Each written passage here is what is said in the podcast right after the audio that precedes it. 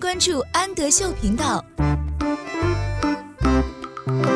Hello，小朋友们，欢迎收听安德秀频道，我是安仔妈妈。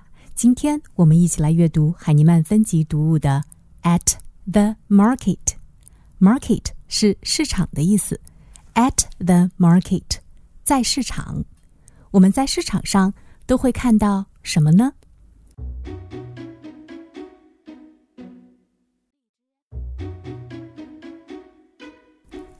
？I can see the apples.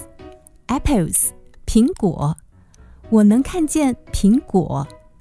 I can see the apples. I can see the bananas. Bananas，香蕉。我能看见香蕉。I can see the bananas. I can see the eggs. Eggs， 鸡蛋。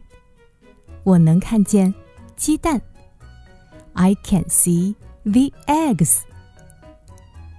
I can see the cheese. Cheese，奶酪。我能看见奶酪。I can see the cheese. I can see the milk. Milk，牛奶。我能看见牛奶。 I can see the milk.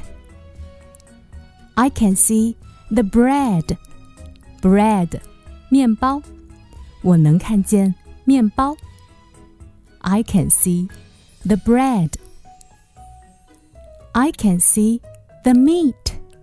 Meat，肉。我能看见肉。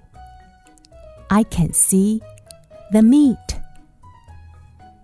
I can see the market. Market，市场。我能看见市场。I can see the market.